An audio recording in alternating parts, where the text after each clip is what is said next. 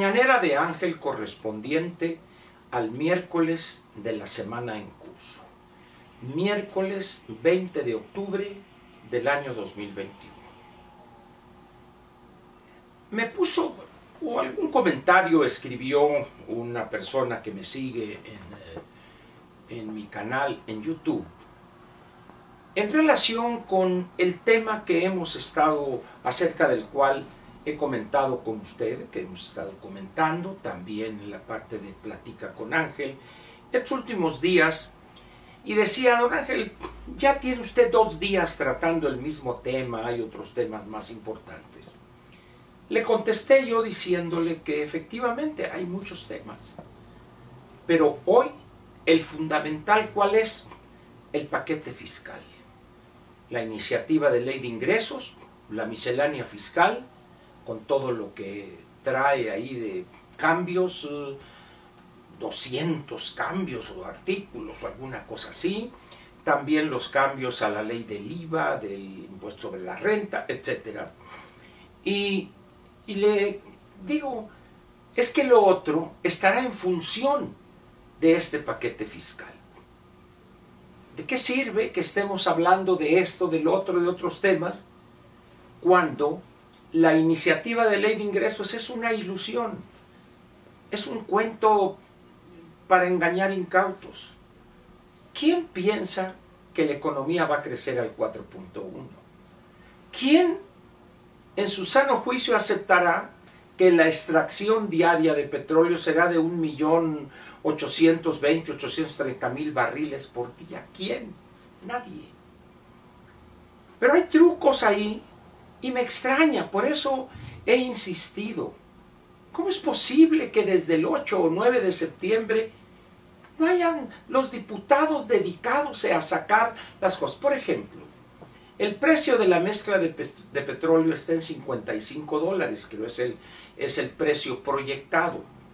Sin embargo, hay algunos análisis que hablan de un precio más alto eh, algunos hablan de que podría estar el año que viene en 60 dólares, otros 58, otros 60 y tantos. Pero, pero ¿cuál es el truco aquí de este gobierno? Que hace las cosas con una perversidad que algo esconde. Mire usted, vamos a suponer que, que efectivamente la mezcla mexicana de petróleo de exportación quede en ¿qué le gusta? 60 dólares, para hacer fácil las cuentas. Esos 5 dólares de diferencia por barril, y si suponemos que se van a exportar diariamente en promedio 900 mil barriles diarios, estaríamos hablando de un diferencial de 4 millones 500 mil dólares. 4 millones 500 mil dólares diarios por 30 días, estaríamos hablando como de 130 eh, millones de dólares al mes. 130 por 12. 130 por 12 nos darían 1.300, uh, mil, póngale usted, 1.500 millones de dólares. 1.500 millones de dólares por 20, estaríamos hablando tranquilamente de 30 mil millones de pesos. Y esto al no estar en la iniciativa de ley de ingresos se considerarían excedentes y el gobierno los podría utilizar prácticamente a su antojo. Y así hay muchas cosas ahí, pero ya ahorita, como diría el clásico, ya ni llorar es bueno. Los diputados en lo suyo, que si acá, que si, que si los cuatro notables del PRI dijeron esto, y que si Alito por acá, y que si ya ahora eh, Manlio se pelea con Alito porque quiere que el candidato de Va por México sea Marcelo Ebrard, y todo, una bola de especulaciones absurdas. Y a estas alturas, yo no concibo a Manlio presionando a estas alturas cuando faltan dos años y medio prácticamente para designar candidato a la presidencia de la República. Digo, al margen de lo que usted piense del licenciado Beltrones, no lo subestimen, por favor. Pero en fin, de tal manera pues que la, minuta llegará hoy en, hoy en la noche o mañana muy temprano a la Cámara de Senadores, al Senado de la República, y ahí en dos, tres días les echarán otra vez la aritmética y se acabó. Muy bien. Pero hay otro elemento que quiero comentar con usted. Cada gobierno o cada sexenio tiene a su, como diríamos en mi pueblo, su bête noire, su bestia negra, el malo, aquel que se comporta de una manera primitiva, cavernaria, que es un hombre soberbio, eh, y el presidente, por el aprecio, por los compromisos que tiene, etcétera, etcétera, le tolera esas cosas y más. Le, le, tolera su corrupción, le tolera los negocios que hace él y su familia, etc. Me viene a la memoria aquí aquel personaje de triste historia, sonorense por lo demás, el negro Durazo. Una persona que tuvo en la Policía Judicial Federal una historia negra, y que tuvo la suerte de ser compañero en la primaria, en el centro escolar Benito Juárez, creo en la colonia Roma, aquí en la Ciudad de México, y tuvo de compañeros en la primaria a López Portillo y a Luis Echeverría. Y como era bueno para el trompón y los descontones, el negro Durazo los defendía a aquellos. A la vuelta de los años, el presidente eh, es López Portillo, y lo protegió al señor Durazo. Hizo y deshizo hasta que terminó, ya sabe usted, de una manera totalmente eh, desacreditado, la cárcel, etcétera, etcétera. Y así cada sexenio ha tenido su personaje de dar vergüenza. El personaje de este gobierno es, ¿quién lo iba a decir? Manuel Bartlett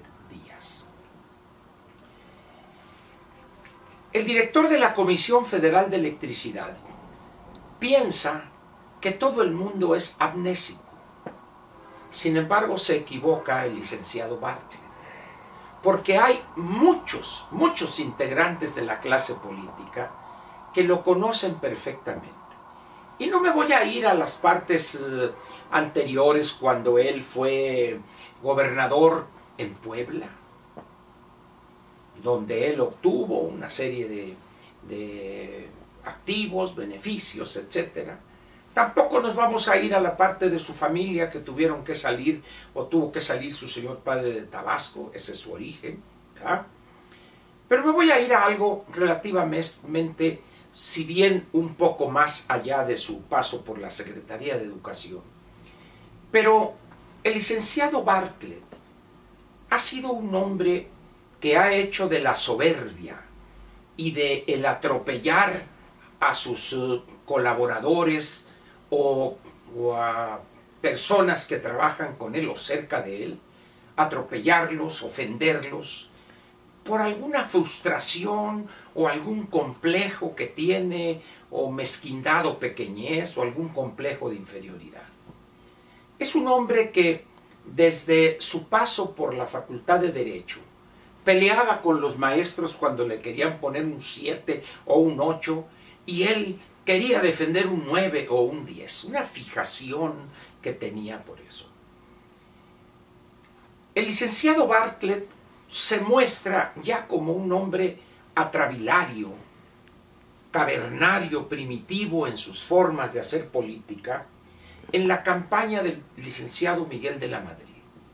Ahí es donde deja ver no triunfó porque cupo la prudencia en el licenciado Miguel de la Madrid y también en, el licenciado López Portillo y tuvo que tragarse su orgullo, pero desde ahí, ahí Bartlett se expresaba con una ira en contra de todos porque quería ser el que controlara absolutamente todo.